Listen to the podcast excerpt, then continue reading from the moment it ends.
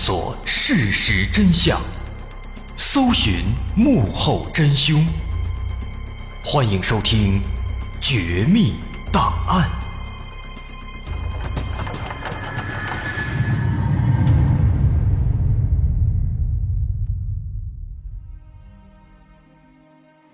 还原事实，探索真相。欢迎来到今天的《绝密档案》，我是大碗。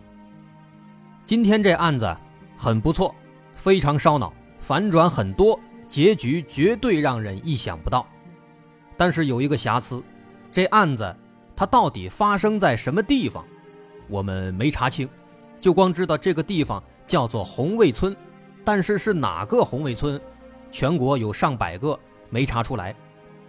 但根据各方资料的汇总呢，推测有可能是成都的某一个红卫村，当然也只是推测了。不过这个地点它也不重要。这件事儿呢发生在一九八一年的除夕夜，这个红卫村里家家户户都在准备年夜饭。傍晚七点多，住在村头的吴汉民一家五口人正围在灶台前忙前忙后的准备着。然而，就在片刻之后啊，一件非常诡异的事情发生了。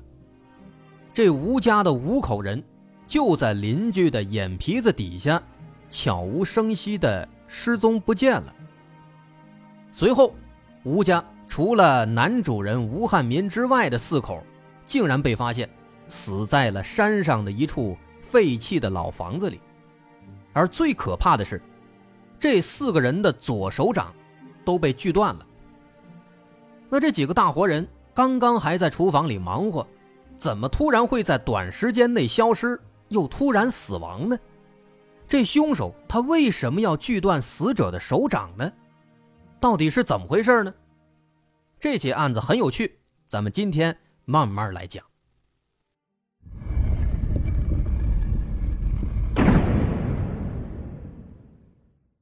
这件事情是这样的，那天晚上七点左右。邻居老赵家也在准备年夜饭，老赵家和吴汉民家挨得很近。做饭之前，老赵还去吴汉民家串门了。当时大家有说有笑的。那后来做了两三分钟，老赵就回到自己家里。那做饭的时候呢，老赵家的孩子小小赵要去找吴汉民的孩子小小吴去玩可是去了没两分钟，这小小赵就回来了。他跟老赵说。说小小吴家里没人了，不知道去哪儿了。老赵一听就感觉不信，这大过年的能去哪儿呢？就跟着来到了吴家。到了之后呢，果然发现啊，吴家的桌子上已经摆好了年夜饭，但是却一个人都没有，看起来非常诡异。老赵在吴家的各个屋子里里里外外找了一圈，哎，确实没见人。从桌子上摆好的碗筷来看啊。这家人正准备吃年夜饭呢，但就在这个节骨眼上，他们会去哪儿呢？于是热心的老赵就在吴家等了一会儿，可是等了半个小时，还是没人回来。这下老赵感觉有点不对劲了，于是就报了警。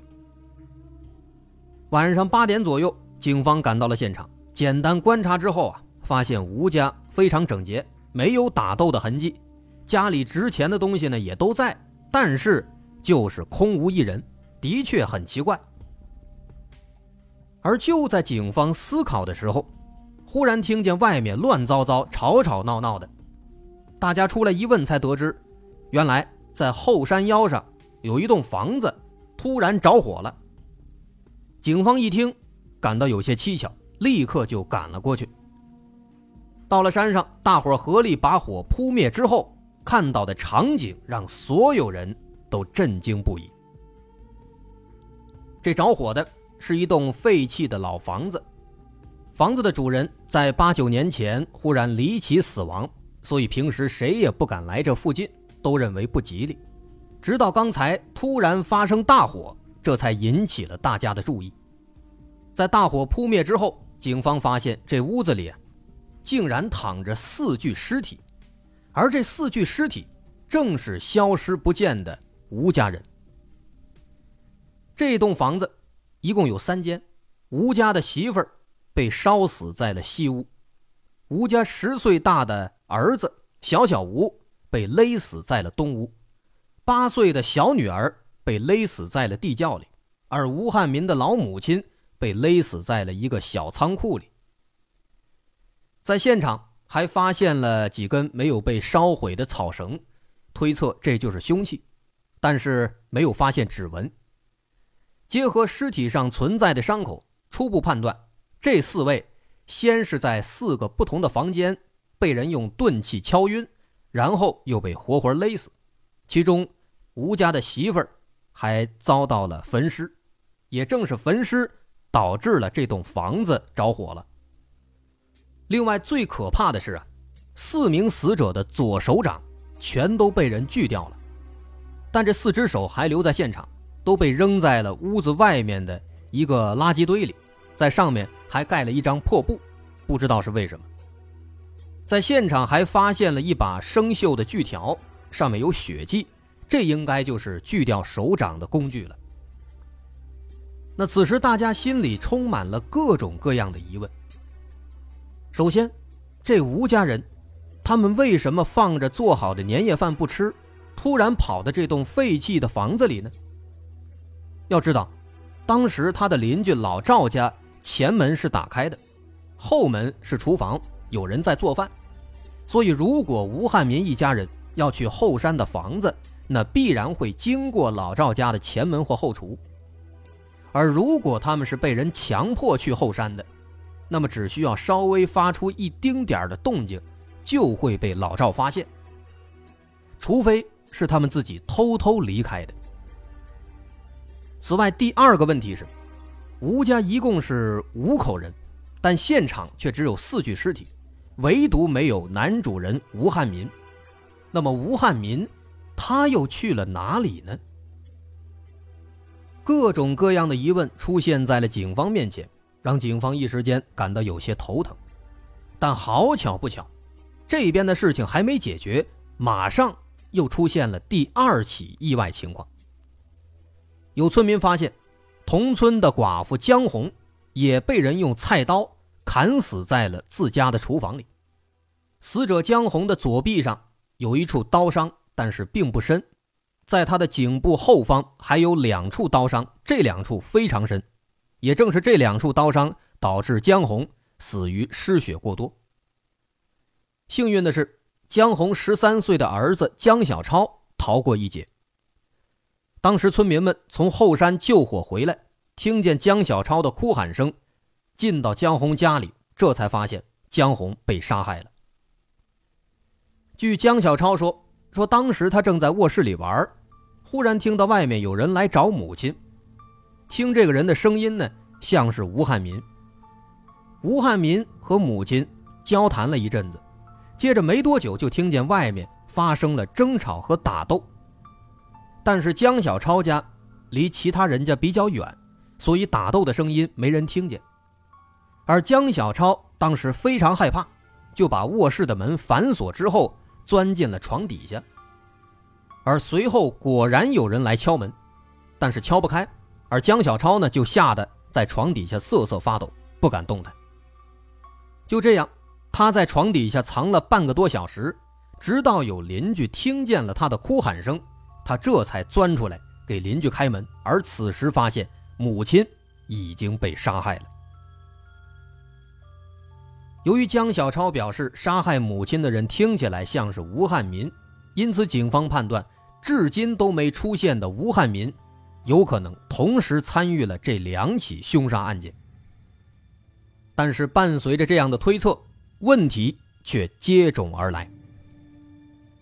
首先。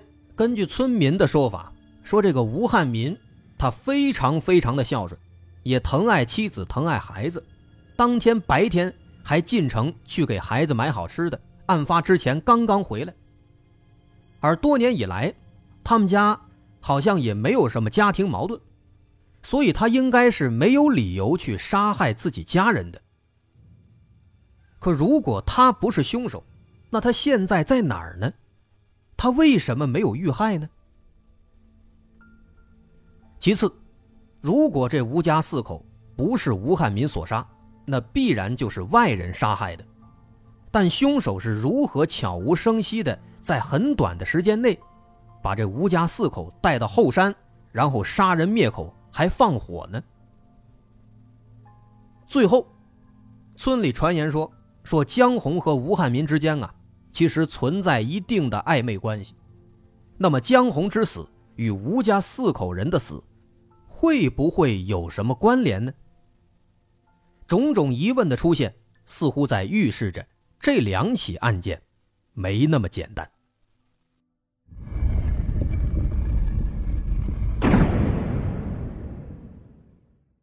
在同一个地方同时发生了两起凶杀案件，警方也只能逐一突破。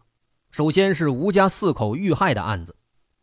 鉴于这四口人全部遇害，警方认为比较大的可能性是仇杀，毕竟。往往是仇杀才有可能会恨到把全家人全部杀害。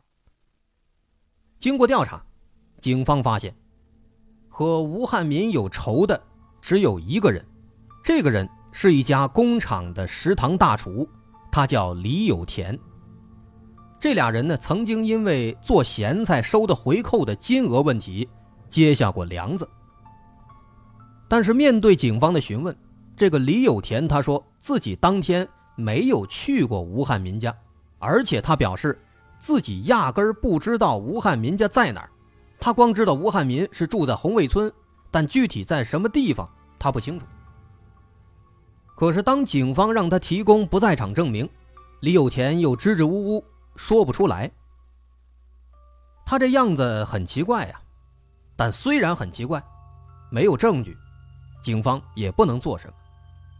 所以这就让目前的情况变得很难办了。一家四口离奇死亡，而唯一不对劲的李有田，他又证据不足，家里的男主人吴汉民又不见了踪影，在现场也没有发现凶手留下的痕迹。于是这起案子一下子变成了悬案。在接下来半年多的时间里，警方始终没有找到吴汉民，也一直都没有破案。直到半年以后，随着一个神秘人物的出现，这起案子才有了新的转机。也正是因为这个人的出现，让这起案子变得更加的扑朔迷离。那这个人是谁呢？他不是别人，他是失踪已久的吴汉民的弟弟吴汉生。吴汉生多年以来没有和家人生活在一起，因为。他打小非常顽劣，在十七八岁的时候，曾经用刀子刺伤了哥哥和母亲，然后离家出走，这一走就是十几年。这十几年来，他辗转各地，后来落脚新疆建设兵团，还算是混出了人样。在一九八二年六月，也就是案发半年以后，吴汉生突然回到了村子里，却被村民误以为是吴汉民回来了。因为他们哥俩实在长得太像了，于是当时村民们就把吴汉生扭送到了派出所。警方后来查清了身份，才发现他不是吴汉民，而是吴汉民的弟弟吴汉生。吴汉生向警方表示，说自己回到村里啊，正是因为前不久听说自己的哥哥一家人都遇害了，而他呢现在回来是有线索要向警方汇报。吴汉生说：“说自己在案发当天其实就回到了县城，回到了村子里，但是他对母亲、对哥哥仍然心怀愧疚，所以没敢直接回家。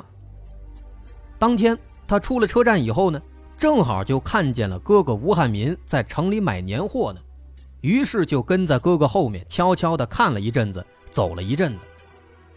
而在这个过程中呢，他看到了一件很值得注意的事情。”他看到什么了呢？他看到刚才咱们提到的李有田和哥哥吴汉民发生了争吵，而且吵得非常激烈。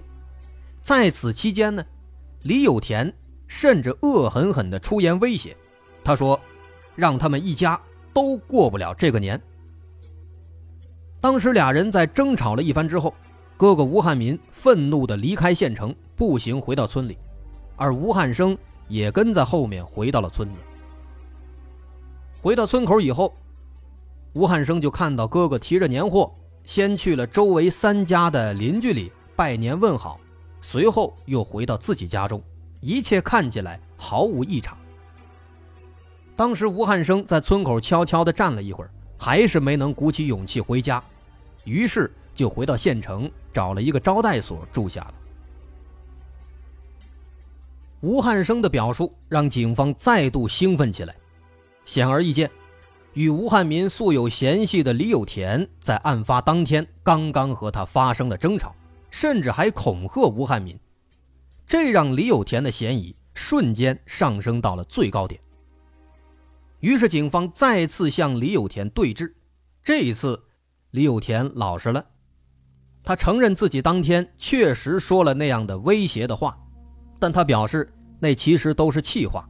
那天他根本就没有去吴汉民的家里，因为那天晚上七点到八点，案发那段时间里，李有田正在单位里和大家一起吃年夜饭的，他根本没有作案时间。而这一点后来也得到了他的同事们的证明。那这个时候，警方奇怪了，既然李有田有不在场证明，那当时问他的时候，他为什么要向警方隐瞒呢？为什么支支吾吾，他一直不说呢？原来啊，因为案发当天是除夕夜嘛，为了庆祝过年，当时李有田和他的同事们偷偷的多炒了一些猪肉吃。那因为他是工厂里的大厨嘛，那炒的自然就是工厂里的猪肉。他怕被发现之后呢丢了饭碗，所以一直不敢说这个秘密。那得，就为了贪小便宜。这李有田生生耽误了警方大半年的时间啊！于是这一次，警方只能重新把视线再放回到案发现场。在现场最引人注目的，那肯定就是死者的状态。也说了，四名死者全部被锯掉了左手。这是为什么？根据直觉，警方认为这个细节在本案中。会起到非常关键的作用，因为它极其不合理。毕竟，一般的杀人灭口，杀了就行了，为什么还要锯手呢？这不太可能。根据对现场的重新还原勘查，警方终于发现了一个小细节：这个凶手当时他应该是在杀完了所有人之后，布置完了现场之后，才回来又锯掉了死者的手掌。为什么这么说呢？因为这栋房子被烧的最严重的是吴汉民媳妇儿所在的西屋，而他媳妇儿又是被烧死的，所以这场大火肯定是从这儿开始烧的。但这间屋子前面也说了，废弃好几年了，这里面原本是空的，没有任何的易燃物，所以凶手应该是在杀人之后，从屋子外面那个垃圾堆里搬了一些易燃物过来，搬到屋子里。然后才点火。而当时他搬的东西，其中有一卷破旧的竹席子。这个竹席子原本是用来晒一些谷物，干这个用的。它原本是扔在院子的垃圾堆里，那现在呢，被搬进了这个西屋。而且，原来放这个竹席子的垃圾堆那块就是现在放那四只手的地方。所以说。肯定是先把这竹席子搬进去，再把手锯掉扔出来。现场的地面上有大量的血迹，根据血迹的路径和面积大小推测，凶手应该是先锯掉了吴汉民媳妇的手，接着又去锯了儿子、女儿，最后锯掉了吴汉民母亲的手。在锯完之后，把这些手扔到外面的垃圾堆里。可现在虽然搞清了他的前后顺序，那最重要的问题是，他为什么要锯掉这些手呢？而且，如果凶手他事先就计划好了要锯手，那么按照正常思路，他会在行凶的同时就把手锯掉。但现场的情况其实也并非如此。